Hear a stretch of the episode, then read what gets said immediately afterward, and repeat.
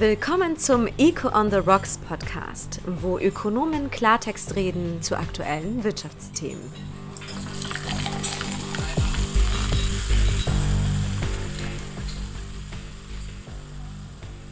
Liebe Podcast-Freunde, willkommen zu einer neuen Folge von Echo on the Rocks, dem ökonomischen Feierabend-Podcast für die ganze Familie. Mein Name ist Patrick Dümmler, ich bin Senior Fellow bei Avenir Swiss. Mit mir in unserem Aufnahmestudio hier in Zürich ist Veronika Weißer, Ökonomin bei der UBS, und Michael Gramp, Chefökonom bei Deloitte. Guten Abend euch beiden. Hallo Patrick. Hallo Patrick. Nun, die Vereinten Nationen haben in ihrer Agenda 2030 für eine nachhaltige Entwicklung festgehalten, dass die Wirtschaft für die Erreichung der nachhaltigen Entwicklungsziele eine zentrale Rolle spielt. Heute wird der Begriff Nachhaltigkeit fast schon inflationär gebraucht. Kaum eine Werbung, in der nicht auf die Nachhaltigkeit angespielt wird. Wie würdet ihr Nachhaltigkeit definieren? Beziehungsweise, welche Elemente gehören eurer Meinung nach dazu? Also für mich ist ein System nachhaltig, wenn es wirklich langfristig unverändert weiter funktionieren kann. Und wenn ich langfristig sage, dann meine ich wirklich über 100 Jahre hinweg. Ähm, das, wenn das gegeben ist, dann muss ein System eigentlich nachhaltig sein.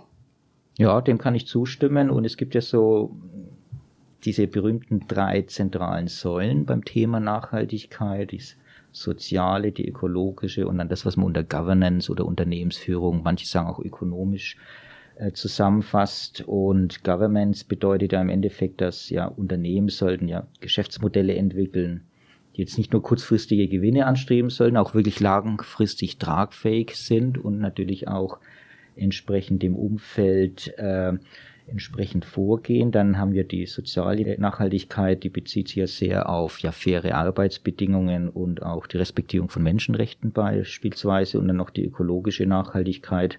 Da sind wir dann eher auch bei dir, mhm. Veronika, dass halt unsere natürlichen Ressourcen so nutzen, dass sie auch für zukünftige Generation erhalten bleiben. Also durchaus eine breite Palette von Begriffen, also Unternehmen, aber auch der Staat spielt hier sicher eine große Rolle, wenn es hier um Nachhaltigkeit geht. Nun, damit sind wir eigentlich schon fast im Thema, nämlich was wäre, wenn der Handel nachhaltig wäre. Dazu haben wir natürlich auch eine Getränkeauswahl, passend zum Thema. Nun, Wein gehört dabei besonders zu den umweltbelastenden Getränken. Als Biertrinker verkneife ich mir natürlich nicht die Bemerk Bemerkung, dass Bier ökologisch sechs bis achtmal so gut abschneidet. Nun, Veronika, was hast du uns heute mitgebracht? Ja, ich weiß ja, dass du gerne Bier trinkst und deswegen habe ich mir gesagt, angesichts des Themas und deiner Präferenzen bringe ich auch ein Bier mit. Und zwar ist das ein Bier, das heißt Uzit. Ich habe ganz ehrlich kein nachhaltiges Bier getrunken. Jetzt weiß ich nicht, ob das daran liegt, dass die Biere sowieso relativ nachhaltig sind. Also ich bin dem nicht so ganz auf die Spur gekommen. Aber ich habe ein Bier gefunden, ähm, wo ein Beitrag zum Schutz von Wäldern bei, äh, gezahlt wird, wenn man das kauft. Und da habe ich mir gedacht, das passt immerhin zum Thema. So, und mhm. jetzt äh, schenke ich euch auch noch etwas ein. Genau. Auf die Uszit. Auf die Usti. Zum Wohl. Genau, zum Wohl. Ich war schon überrascht, als du die, die Information hier gebracht hast mit sechs bis achtmal nachhaltiger, aber es hängt wahrscheinlich schon ein bisschen davon ab, im Gegensatz zum Wein, wo der Wein herkommt. Ja. Äh, absolut. Und da bin ich natürlich gespannt auf deine Auswahl des zweiten Getränks, aber das möchten wir natürlich noch nicht vorwegnehmen. Äh, ich habe ein bisschen nachgeforscht und wenn man so hineintaucht in dieses Thema Nachhaltigkeit, dann kann man sagen, ja, wahrscheinlich ist das Konzept der Nachhaltigkeit, ohne dass es so direkt benannt wurde, beinahe 500 Jahre alt. Damals ging es, zumindest gemäß den Quellen, die ich gefunden habe, dass den Wäldern nur so viel Holz entnommen werden sollte, wie natürlicherweise wieder nachwächst. Also der Wald soll nicht komplett abgeholzt werden. Früher war das natürlich eine sehr wichtige Ressource und die englische Bezeichnung dafür ist Sustained Yield. Daraus entstand wahrscheinlich oder schließlich dann das Wort Sustainability oder eben der deutsche Begriff Nachhaltigkeit. Du hast es gesagt anfangs, Michael, dass diese drei Definitionen oder Dimensionen eher, die hier im Vordergrund stehen, soziale, ökologische und ökonomische Nachhaltigkeit. In meiner persönlichen Wahrnehmung scheint heute medial diese ganze Nachhaltigkeit, diese Begrifflichkeit sehr stark nur eigentlich von einer dieser Dimensionen geprägt zu sein, nämlich von der ökologischen. Wie seht ihr das, Veronika? Ja, ich würde schon auch sagen, so in der Presse, in den Medien, aber auch im Gespräch, im Alltag ist die ökologische Nachhaltigkeit irgendwo im Vordergrund. Ich muss aber sagen, im geschäftlichen Umfeld habe ich das Gefühl, ändert sich das zunehmend. Wenn ich beispielsweise mit institutionellen Anlegern spreche, dann merke ich, dass die Governance-Fragestellungen, wie können wir sicherstellen, dass wir später nicht kritisiert werden im Hinterkopf? wie können wir sicherstellen, dass das, was wir machen, auch sauber ist, äh, wenn es angeschaut wird, wenn es extern geprüft wird, ähm, dass das akzeptiert wird? Wie können wir sicherstellen, dass unsere Entscheidungen wirklich ausgeglichen sind? Diese Themen stellen sich immer mehr und mehr institutionelle Anleger, aber auch generell Unternehmen.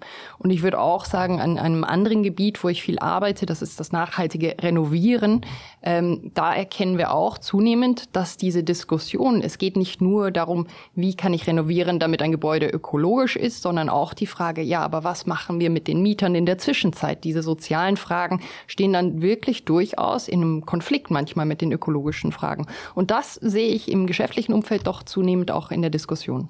Ja, im geschäftlichen Umfeld ja, aber medial gebe ich dir völlig recht, Patrick, ist es schon sehr einseitig, natürlich auch sehr stark geprägt durch die Klimawandeldiskussion.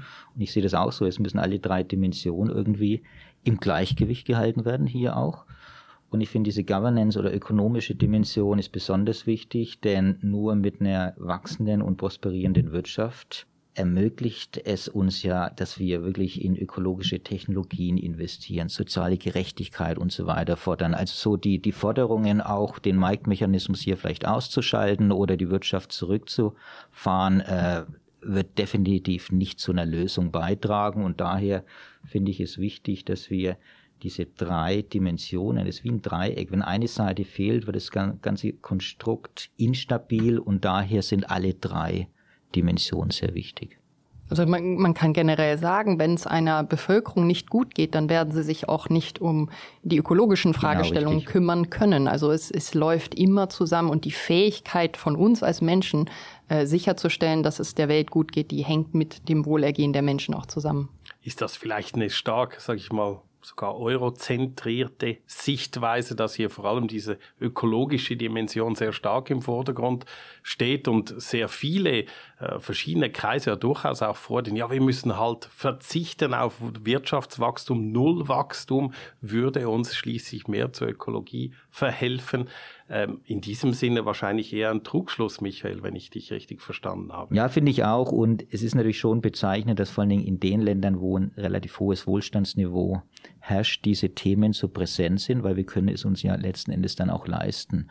Und den Zusammenhang sieht man schon, aber man darf nicht vergessen, und es gilt ja vor allen Dingen für die Länder, die noch nicht auf diesem Wohlstandsniveau sind, da können halt nicht so große Fortschritte erzielt werden. Und das muss man einfach beachten. Und daher ist es wichtig, dass wir hier auch wohlstandsfördernde Maßnahmen machen, natürlich immer im Zusammenhang mit äh, dem Fokus auf Nachhaltigkeit.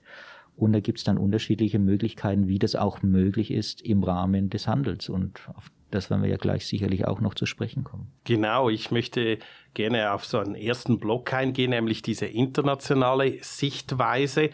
Ähm, der Staat spielt sicher eine ganz große Rolle, weil er muss versuchen, diese Regeln auch, die gesetzt werden, durchzusetzen. Er muss Konflikte lösen zwischen Wirtschaftsakteuren und er ist eben auch zuständig natürlich für den grenzüberschreitenden Warenverkehr.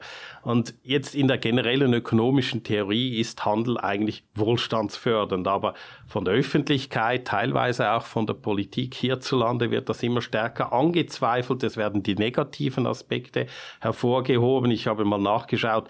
Greenpeace spricht gar von einem Handel auf Kosten der Umwelt. Also das geht nicht Hand in Hand, sondern ist äh, eben ein Konflikt, Handelsabkommen gemäß Greenpeace würden wirtschaftliche oder wirtschaftliche Interessen würden eben dominieren über dem Umweltschutz.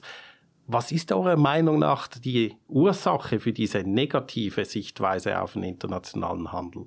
Also ich denke, wenn wir den Handel, wie er heute ist, beobachten, dann können wir schon sagen, dass es da deutliche Elemente gibt, die nicht nachhaltig sind. Also ich würde das so ähm, sagen, einerseits sicherlich in der Produktion der Güter und Dienstleistungen, die wir dann handeln, dann zweitens natürlich in ähm, der Verfrachtung, in dem Transport dieser Güter und Dienstleistungen und dann schließlich auch im Effekt, die diese haben. Also man denke beispielsweise an ähm, vergiftete Güter, die dann irgendwie von Kindern, wo das Gift aufgenommen wird oder oder auch soziale Medien, wo die Effekte ähm, auf die Nutzer noch gar nicht berücksichtigt werden und man eigentlich sagen müsste, gut, gibt es dort nicht negative Effekte, die durch diesen Handel entstehen, die man wahrscheinlich besser regulieren müsste oder könnte. Ähm, ganz generell sehen wir einfach, der Handel ist noch nicht nachhaltig und ich würde sagen, für uns Ökonomen ist das auch eine ganz schwierige Thematik, weil wir wissen, der Handel kann wohlstandsfördernd sein, aber ja, nur unter gewissen Bedingungen. Und automatisch ist er nicht immer wohlstandsfördernd und vor allen Dingen ist er nicht automatisch immer nachhaltig. Aber ist es nicht eher das Problem, dass diese negativen Effekte eben nicht gleichmäßig verteilt sind, sondern einseitig verteilt sind und andersherum natürlich der Wohlstand ebenfalls nicht gleichmäßig verteilt ist? Das ist doch wahrscheinlich der Hauptgrund auch der ganzen Kritik an dem Thema. Absolut. Also ich würde sagen, nachhaltiger Handel entsteht genau dann, wenn man nicht einseitige Verlierer hat. Und die, so einen Handel haben wir aber nicht. Wir haben heute wirklich teilweise Handel, wo es einseitige Verlierer gibt, weil die Regulierung entweder nicht ordentlich besteht oder weil sie nicht richtig durchgesetzt wird. Insofern, ich glaube, da gibt es schon noch große Herausforderungen, wie wir sicherstellen, dass der Handel nachhaltiger wird. Und es ist natürlich schwieriger geworden, glaube ich, in den letzten 20, 30 Jahren. Ich meine, einerseits die Globalisierung, das heißt die Herkunft und auch die Produktionsbedingungen von Waren zu verfolgen. Also die Transparenz ist wesentlich komplexer als noch früher. Und dann gibt es natürlich auch noch gewisse Informationsungleichgewichte, als, die mit hinzukommen. Also ich glaube, hier muss man ansetzen, auch vielleicht im Rahmen von, von Handelsabkommen etc., damit dies transparenter gemacht wird. Was auch noch sicherlich wichtig ist, äh, dass der Konsument besser informiert ist über einzelne Themen, weil der Konsument hat natürlich schon eine Macht, äh, die, würde ich mal sagen, als Liberaler natürlich eine sehr wichtige Macht ist, wenn man den Markt spielen lassen möchte dass eben der Konsument viel entscheiden kann, aber das erfordert natürlich, dass er auch wirklich weiß, ist dieses Produkt jetzt nachhaltig oder nicht. Und man muss natürlich dann entsprechend auch die Beweise erbringen, dass ein Produkt nachhaltig ist. Also es gab leider in der Vergangenheit auch immer wieder mal Labels, die zu Recht in der Kritik standen. Und ich glaube hier, du sagst es richtig, ist Transparenz sicher sehr notwendig. Jetzt, wenn man international schaut, auf multilateraler Ebene haben wir nur noch sehr kleine Fortschritte, was die Öffnung des internationalen Handels eben anbelangt. Also diese Liberalisierung scheint eigentlich grosso modo seit 2001 zu einem fast schon Schlusspunkt gelangt zu sein. Die Welthandelsorganisation ist arg geschwächt könnte man sagen, ja, das hilft jetzt insgesamt dieser Nachhaltigkeit, vielleicht sogar ein Sieg dieser handelskritischen kritischen Kreise oder was steht eurer Meinung nach dahinter, dass das international irgendwo stockt? Ich würde sagen, da, ja, da gibt es zwei unterschiedliche Dimensionen. Also eigentlich sind ja die Verhandlungen rund um den Handel eher, würde ich sagen, förderlich, weil sie eine gemeinsame Basis, Transparenz schaffen können. Ähm, wenn diese Basis nicht besteht, dann steigt der Handel trotzdem. Also die Handelsvolumen sind deswegen ja nicht zurückgegangen. Aber sie sind eben vielleicht nicht so transparent, wie sie hätten sein können, wenn wir die Handelsverträge wirklich weiter hätten führen können, wenn die Transparenz auch international auf einem ähnlichen Standard wäre. Insofern, ich würde sagen, äh, das ist kein Sieg für einen nachhaltigen Handel, wenn hier die äh, Welthandelsorganisation eigentlich geschwächt ist. Ja, sehe ich auch so. Und ich glaube, die Gründe, die dahinter stecken, äh, einerseits ist der globale Handel natürlich wesentlich komplexer geworden. Wenn man sich an die ersten GATT-Verhandlungen erinnert, da ging es ja primär um Zölle. Jetzt geht es wirklich um um geistiges Eigentum, technische Handelshemmnisse, Dienstleistungen. Das ist schon wesentlich komplexer. Dann haben wir natürlich einen Aufstieg von Mächten, beispielsweise China, Indien, Brasilien, die mit hinzukommen, natürlich ein gewisses Power Game dahinter. Und dann meiner Meinung nach, was das Entscheidende ist, ist politische Entwicklungen. In vielen Ländern gibt es heute einfach eine stärkere Neigung zum Protektionismus. Ne? Und diese nationalistischen Tendenzen, Protektionismus, die findet man vor allen Dingen in diesen Verhandlungen. Mhm. Das wird als Instrument genutzt, sei es Importe zu reduzieren und so weiter, um ja aus politischen Gründen. Und das ist sicherlich der Nachhaltigkeit und definitiv nicht äh, dem Handel sicherlich nicht zuträglich. Absolut. Du hast es gerade gesagt, ja, Protektionismus. Ich habe mal nachgeguckt auf dieser Webseite Global Trade Alert. Die Autoren listen dort für die letzten drei Jahre wirklich einen sprunghaften Anstieg der Handelsrestriktionen auf. Äh, keine gute Zeit, würde man eigentlich sagen, für liberale Ökonomen. Manchmal kriegt man vielleicht sogar etwas das Gefühl, dass gewisse Restriktionen eingeführt werden, eben vielleicht sogar unter dem Mäntelchen der Nachhaltigkeit. Aber am Schluss wird dieser Begriff eigentlich ausgehöhlt, weil es geht darum, du hast es eben auch gesagt, um den Schutz der eigenen Industrie. Oder wie seht ihr das? Weshalb haben wir eigentlich eher fast schon einen Rückschritt, wenn man sich gemäß äh, den Angaben auf den Global Trade Alert stützt, einen Rückschritt bezüglich dieser Handelsöffnung? Ja, ich denke, hier es besteht vor allen Dingen so, so ein großes Missverständnis eigentlich. Also Handel ist nicht immer gut. Handel muss schon ein, ein guter Handel sein. Und äh, ich sag mal, wir als liberale Ökonomen, wir wissen, wir kennen alle die ökonomischen Modelle, die besagen, Handel ist wohlstandsfördernd. Aber was wir alle auch gleich mit dazu sagen müssen, ist, es ist wohlstandsfördernd unter gewissen Bedingungen. Und diese Bedingungen stecken eigentlich in dem liberalen, Geda liberalen Gedankengut wirklich mit drin. Und das liberale Gedankengut besagt, dass wir maximale Freiheiten erlauben sollten, dass wir maximale Selbstverantwortung erlauben sollten. Und das heißt auch die Freiheit und die Selbstverantwortung zu handeln. Aber diese Freiheit, die stoppt genau dort. Die hat also auch ein, eine Grenze nämlich dort, wo anderen unrechtmäßig geschadet wird. Und dieser liberale Gedanke der maximalen Freiheit mit einer Grenze, genau dort, wenn anderen geschadet wird, das geht natürlich auch für Zukunft. Das heißt, das gilt auch, wenn wir zukünftigen Generationen mit unserem Verhalten schaden. Und ich würde sagen, wenn, wenn man das berücksichtigt, dann ist eigentlich dieser liberale Gedanke sehr stark im Handel eigentlich verankert, in einem guten Handel verankert. Und wenn wir Handel so gestalten könnten, können, dann würden wir weniger kritisch sein. Dann würden wir wahrscheinlich auch sagen können, nein, eindeutig ist der Handel wohlstandsfördernd und dann auch nachhaltig. Ich stimme dir absolut zu, Veronika. Ich denke auch, dieses Prinzip der Nachhaltigkeit, wie wir es vorhin versucht haben, etwas zu umreißen, ist eigentlich sehr gut mit einem liberalen Gedankengut vereinbar. Siehst du das vielleicht anders oder ebenfalls nee, gleich? Ich sehe, es auch so, aber ich glaube, was ganz wichtig ist, dass Handelspolitik auch evidenzbasiert sein sollte. Also das bedeutet, dass es sollte auf soliden wissenschaftlichen und ökonomischen Analysen basieren und nicht eben auf Populismus oder Ideologien, was wir eben teilweise haben. Und ich gebe dir auch recht, äh, Veronika, dass wir teilweise natürlich äh, nicht beim Handel auch vorsichtig sein müssen und dann gibt es auch sicherlich Restriktionen, sei es, wenn es um nationale Sicherheit geht oder vielleicht um die gesellschaftliche Wohlfahrt, wenn beispielsweise ein Sektor zu schnell geöffnet wird und dann äh, eben große Gefahren für den Sektor bestehen. Da kann man durchaus Argumente haben, dass man das reduziert, aber ganz wichtig ist, glaube ich, es muss wirklich evidenzbasiert sein und nicht ein Auswuchs sein von irgendeinen politischen Entscheidungen oder Ideologien, was es eben leider ist und was in den Global Trade Alert vom Simon Evernet, der hier immer eine hervorragende Arbeit macht, ja auch gut rüberkommt, leider Gottes. Ja, also man sieht sehr viel Subventionen, die dort getätigt werden zum Schutz der eigenen genau. Industrie oder eben entsprechend. Schutzzölle auch. oder genau. technische Handelshemmnisse sind ja sehr populär, weil man die natürlich ganz versteckt mit reinschmuggeln kann. Ich würde auch dazu sagen, dass es durchaus Situationen gibt, wo Handel wohlstandsfördernd und nachhaltig sein kann, auch wenn es im ersten Augenblick vielleicht nicht so aussieht. Also beispielsweise äh, Handel von Rohstoffen aus dem Tagebau. Da wird jetzt jeder erstmal sagen, okay, Tagebau ökologisch keine gute Sache, hängt aber sehr stark davon ab, wie ist das zustande gekommen? Wurden die Personen, die dem Land gehört, also die das, das Land da, dort hatten, bevor der Tagebau war, wurden die richtig entschädigt? Auch so, dass sie langfristig vielleicht denen es noch besser ging? Wurden andere Gebiete vielleicht aufgewertet im Gegenzug dafür?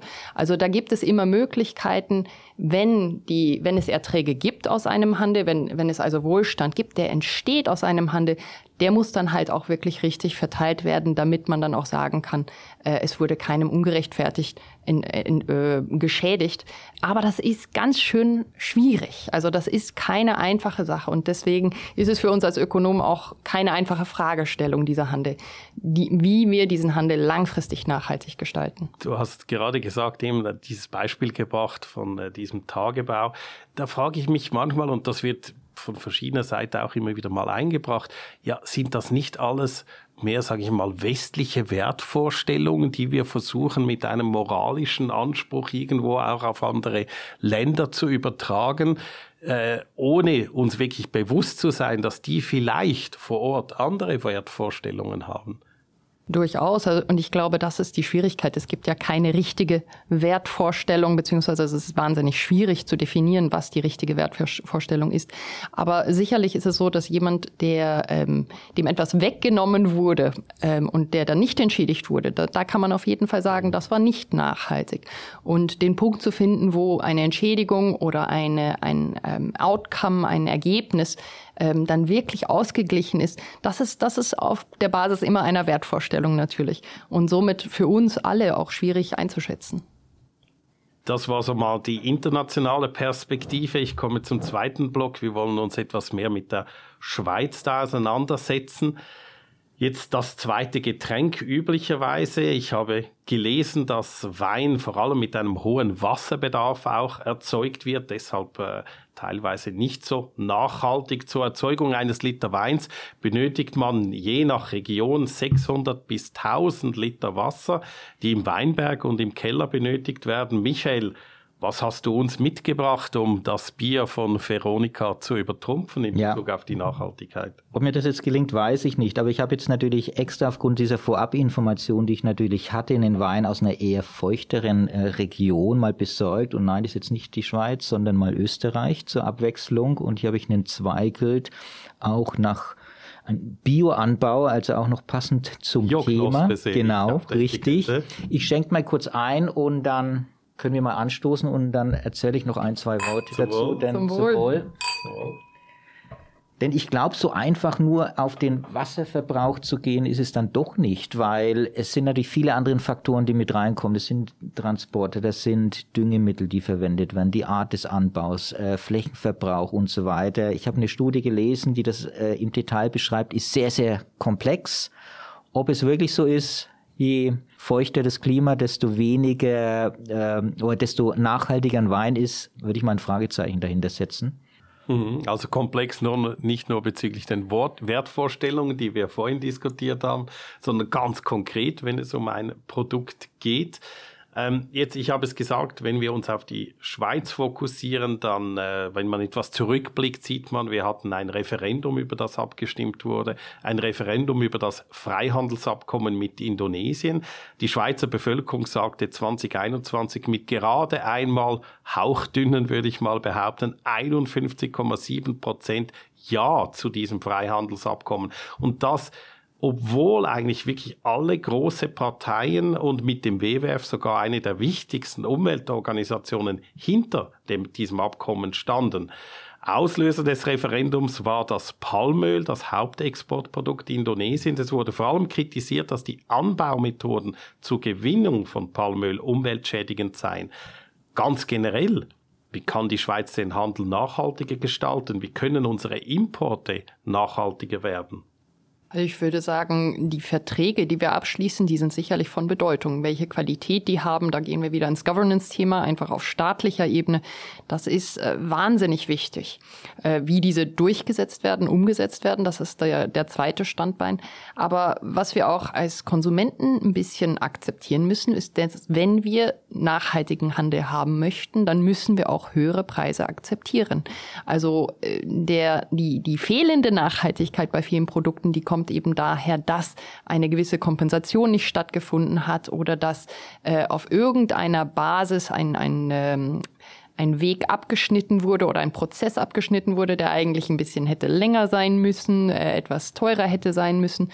Und ich glaube, das ist ein wichtiger Punkt, dass wir auch mal ehrlich sind und sagen, gut, ähm, wenn wir nachhaltigen Handel haben möchten, dann müssen wir auch akzeptieren, dass der uns was kostet. Und insgesamt bedeutet das natürlich, dass wir akzeptieren müssen, dass wir nicht so wohlhabend sind, dass wir diesen Wein wahrscheinlich nicht so günstig hätten kaufen müssen, äh, sondern dass der vielleicht äh, doppelt so viel hätte kosten müssen, wenn wir wirklich sagen wollten, der ist jetzt nachhaltig. Ich glaube, Ausgleichsmechanismus wäre ein bisschen die Steuern zu senken, dann könnten wir uns auch einen etwas teureren Wein leisten. Vielleicht noch andere, äh, andere Punkte, wie kann die Schweiz den Handel nachhaltiger machen? Sicherlich, wie du gesagt hast, die Einbindung von Nachhaltigkeitsklauseln in Handelsabkommen, das ist ganz wichtig und das hat der Staat in der Hand und ich glaube, Indonesien war ein gutes Beispiel, wo das meines Wissens nach auch schon sehr gut gemacht wurde. Dann das Thema Transparenz nochmal wirklich den Konsumenten klar zu machen, wo die Produkte herkommen. Was natürlich schwierig ist, wie man jetzt die Palmöl-Diskussion äh, gesehen hat, dass eben ja der Konsument meistens halt nicht so informiert ist und halt hier häufig durch Falschinformation oder andere Vorstellungen bisschen fehlgeleitet werden. Und eine andere Sache ist natürlich auch die Förderung nachhaltiger Technologien und Praktiken, die man natürlich auch im Ausland entsprechend dann äh, einsetzen kann. Das ist sicherlich so ein indirekter Weg, wo die Schweiz auch dazu beitragen kann, den Handel nachhaltiger mhm. zu gestalten. Jetzt hast du gerade wieder das Wort Transparenz erwähnt. Wir haben vorhin kurz mal das Thema Labels auch angeschnitten. Jetzt ja, Konsumenten äh, müssen sich eigentlich auf Labels stützen, weil man kann nicht bei jedem Produkt als Konsument selbst da Nachforschungen tätigen. Das wäre äh, in der Regel zu aufwendig. Ähm, wie wichtig erachtet ihr oder wie sinnvoll ist, sind für euch Labels, sei es im persönlichen täglichen Gebrauch oder Nutzen von Labels oder ganz generell für eine Volkswirtschaft jetzt wie die Schweiz? Also unser Wein hat hier übrigens ein Bio-Label. Und was hältst du von dem Bio-Label? Es, es gab mir eine gewisse Orientierung beim Kauf, vor allen Dingen, wenn man nicht so viel Zeit hat und nicht vielleicht das ganze Etikett studiert und vielleicht noch eine Stunde recherchiert gemacht? und so weiter. Nee, das ist sicherlich nicht gemacht. Äh, es ist eine Signalwirkung, ja. Was wirklich dahinter steckt, ist halt immer ein bisschen die Frage. Also ich glaube, da wird auch Schindluder betrieben damit, aber da bin ich jetzt zu wenig der Experte, ehrlich gesagt, um zu sagen, äh, ja, es ist wirklich, jedes zweite Label hält nicht, was es verspricht. Also ich sehe auch Chance und Gefahr in diesen Labels. Ich glaube aber, wir müssen ja irgendwo anfangen. Und ich glaube, Labels sind immer für eine Orientierung sehr, sehr hilfreich für den Konsumenten. Und wir haben gerade über Transparenz gesprochen.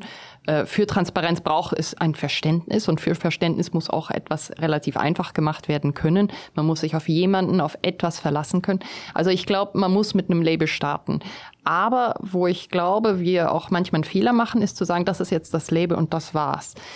Aus meiner Sicht sind die erfolgreichen Labels gerade im Umweltbereich diejenigen, die sich weiterentwickeln, die also einen gewissen Standard einführen, schauen, dass sie möglichst viele Leute, viele Produzenten an Bord bekommen und dann aber sagen, gut, und jetzt, äh, wenn noch übernächstes Jahr ihr dieses Label haben möchtet, dann gilt aber gilt dies und das entweder zusätzlich oder wird verschärft. Und so kann man über die Zeit natürlich Fehler oder äh, Loopholes, also die Sachen, wo man gemerkt hat, oh, das hätten wir jetzt eigentlich doch noch mit reinnehmen müssen, das kann man dann über die Zeit korrigieren und, und anpassen. Und dann bleibt man glaubwürdig. Ähm, aber mit einem anfänglichen Label funktioniert es eigentlich nie vom ersten Augenblick an richtig, denn der, der Markt ist komplex. Die Produzenten, die wissen natürlich schon schnell, okay, wo kann ich mir da jetzt doch noch ein bisschen was sparen, auch um noch das Label zu bekommen. Und ich glaube, die Vision bei den Labels muss deswegen wirklich eine stetige Weiterentwicklung der Labels sein. Also eine, ein konstantes Nachjustieren äh, in der Hoffnung natürlich, dass äh, die Produzenten und auch die Konsumenten am Schluss an Bord bleiben. Ähm, jetzt, ja, Labels sind gewissermaßen ein intellektueller Shortcut vielleicht zur Nachhaltigkeit, jetzt sehr verkürzt äh, gesagt. Äh, gleichzeitig muss man auch sagen, macht es sich teilweise auch der Handel, ich spreche hier vor allem vom Detailhandel in der Schweiz, relativ einfach und hämmert uns immer wieder ein seit Jahrzehnten, ja, dass nur regional produziert, das auch nachhaltig sein kann aus der Region für die Region mit deinem Herzchen drauf und alles ist gut, die Welt ist in Ordnung. Machen wir uns es da nicht zu einfach. Kann es nicht sein, dass eben auch Produkte, die international gehandelt werden, sehr viel ökologischer am Schluss sind oder nachhaltiger sind als Produkte, die nur aus der Schweiz kommen? Ja, definitiv. Und du hast noch gar nicht die ganzen Werbefilme erwähnt, äh, die eine idyllische ähm, Agrarwelt hier suggerieren. Ja, also es ist wirklich ein weit verbreiteter Mythos hier, insbesondere auch in den hochentwickelten Ländern wie der Schweiz. Ich meine, der Gedanke, lokal zu kaufen, ist ja intuitiv, erscheint ja, ja Sinn voll, aber die Realität sieht halt oft anders aus oder ist komplex. Und da gibt es ja dieses bekannte Beispiel von den Tomaten. In einigen Ländern ist es halt energieintensiver, Tomaten in Gewächshäusern anzubauen, eigentlich logischerweise, wie aus einem Land zu importieren, in dem sie halt im Freiland angebaut werden. Und daher geht es in der Debatte, sollte es nicht so sehr lokal gegen global gehen, sondern es geht mehr um die Effizienz und Nachhaltigkeit, wie etwas angebaut wird, weil oft steckt auch dahinter dann noch das Thema Transportkosten, das häufig überschätzt wird. Und da ist, kommen wir zum gleichen Thema. Der Verbraucher sollte halt gut informiert sein und sich nicht hier von Marketingbotschaften hier verführen lassen. Also ich stehe völlig äh, bei dir. Äh, Michael, ich glaube, die Fragestellung, wo etwas angebaut wurde oder wo es herkommt, ähm, die ist keine solide Nachhaltigkeits, äh, das ist kein solides Nachhaltigkeitsargument. Im Gegenteil, ich glaube, das wird zu oft gegen den Handel genutzt und eigentlich könnten wir wahrscheinlich nachhaltiger sein, wenn wir dieses Argument nicht so stark gelten lassen. Ich gestehe, ich gehe auch zu meinem lokalen Bauernhof und ich kaufe dort auch meine Produkte, aber das in der Regel mit meinen Kindern. Und mein Ziel ist dann auch ein anderes. Die sollen sehen, wo Rürbli wachsen. Sie sollen sehen, wie das auf einem Bauernhof funktioniert. Sie sollen da was auch ausgraben können. Ähm, das hat also für mich einen anderen Stellenwert. Und ich glaube, wenn die lokalen Produzenten das bieten können, dann haben sie trotzdem auch was Spannendes, was sie bieten. Aber sie sollten wahrscheinlich nicht behaupten, dass es jetzt aufgrund der Nachhaltigkeit notwendigerweise immer äh, die ideale Lösung ist, lokal zu kaufen. Mhm. Genau, und in unserem, unserem Fall bei den Lebensmitteln hängt es natürlich auch stark mit Protektionismus zusammen. Letzten Endes, äh, genau, kauft äh, Ware aus der Region, hm, um sich halt abzugrenzen oder zu schützen vor ausländischen Importen. Und dann nutzt man einfach das Thema Nachhaltigkeit, um besonders überzeugend rüberzukommen. Ja, da sind wir wieder beim Deckmäntelchen der Nachhaltigkeit, wo haben ganz andere Motive dahinter stehen. Ja, ich habe in verschiedenen Studien das auch nachgelesen. Es kommt eigentlich eher auf die Produktionsbedingungen an. Du hast das Beispiel Tomaten genannt und nicht so sehr auf die Transport. Eine Tomate aus äh, Spanien kann ökologischer sein als eben eine Tomate, die an einem fossil beheizten Gewächshaus hier in der Schweiz heranreift. Jetzt ein Ansatz im Rahmen des Klimaschutzes, wenn wir jetzt die Schweiz verbinden mit der, der internationalen, mit dem internationalen Handel, wäre ein Ansatz so die, die Gründung eines Klimaclubs.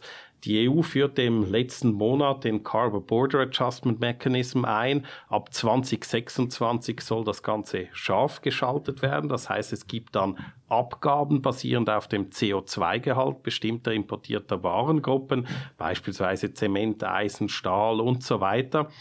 Der Bundesrat aber hier in der Schweiz plant nicht ein äquivalentes System einzuführen. Große Wirtschaftsverbände sind ebenfalls gegen einen solchen Schweizer CBAM ein Fehler eurer Meinung nach gegeben, die Skepsis breiter Bevölkerungsteile gegen den internationalen Handel? Also ich glaube, hier muss man wirklich mal ehrlich sein und sagen, es ist wirklich schwierig, den internationalen Handel nachhaltig zu machen.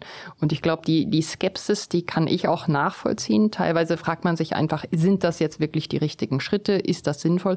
Aber gleichzeitig müssen wir sagen, es ist ein bisschen wie bei den Labels aus meiner Sicht. Wenn man nun nachhaltigen Handel haben möchte, muss man irgendwo starten, muss man auch, was die Regulierung angeht, wahrscheinlich ajustieren. Und wenn es beim ersten Schritt nicht funktioniert, dann muss man wahrscheinlich anpassen, korrigieren, korrigieren, korrigieren.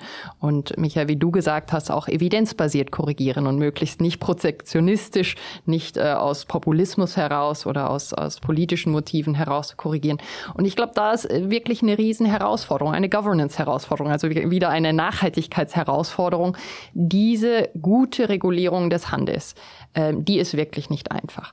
Und äh, also ich habe da jetzt keine eindeutige Meinung, ob das jetzt im ersten Schritt schon ausreichend gut ist oder nicht. Aber ich glaube, wenn man nachhaltig sein möchte, dann muss man anerkennen, dass man auch in der Regulierung was machen muss. Also ich bin kein Fan von solchen Mechanismen. Wie gesagt, schreit nach, eigentlich nach Protektionismus und bringt, glaube ich, keine echten ökologischen Vorteile. Eben die Verzerrung. Es gibt eine Marktverzerrung. Einige werden bestraft, andere nicht. Dann gibt es wieder Hintertürchen. Die Markteffizienz äh, leidet auch.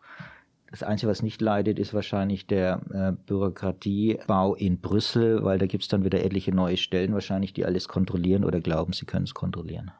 Ja, also theoretisch ist das Konzept sicher sehr bestechend für uns Ökonomen, aber wie es halt üblich ist in der politischen Praxis, wird das Ganze dann nochmals etwas abgeändert. Ineffizienzen schleichen sich ein. Wir stellen fest, es ist nicht einfach, die Diskussion über nachhaltigen Handel und adäquate politische Maßnahmen zu führen. Die Diskussionen werden selbstverständlich weitergehen. Wir sind am Ende der Sendung angelangt. Ich schlage vor, wir stoßen mit unserem nachhaltigen Wein nochmals an. Wir wollen doch diesen Food Waste verhindern. Genau, Food Zum Waste ist auch ein ganz großes Thema übrigens. Genau. Unbedingt gut, dass wir den verhindern. Zum Wohl, Veronika. Zum Wohl. Zum Wohl, Michael. Unseren Hörerinnen und Hörern wünschen wir noch einen schönen Feierabend, eine erfolgreiche Restwoche und bis zur nächsten Ausgabe von Echo on the Rocks.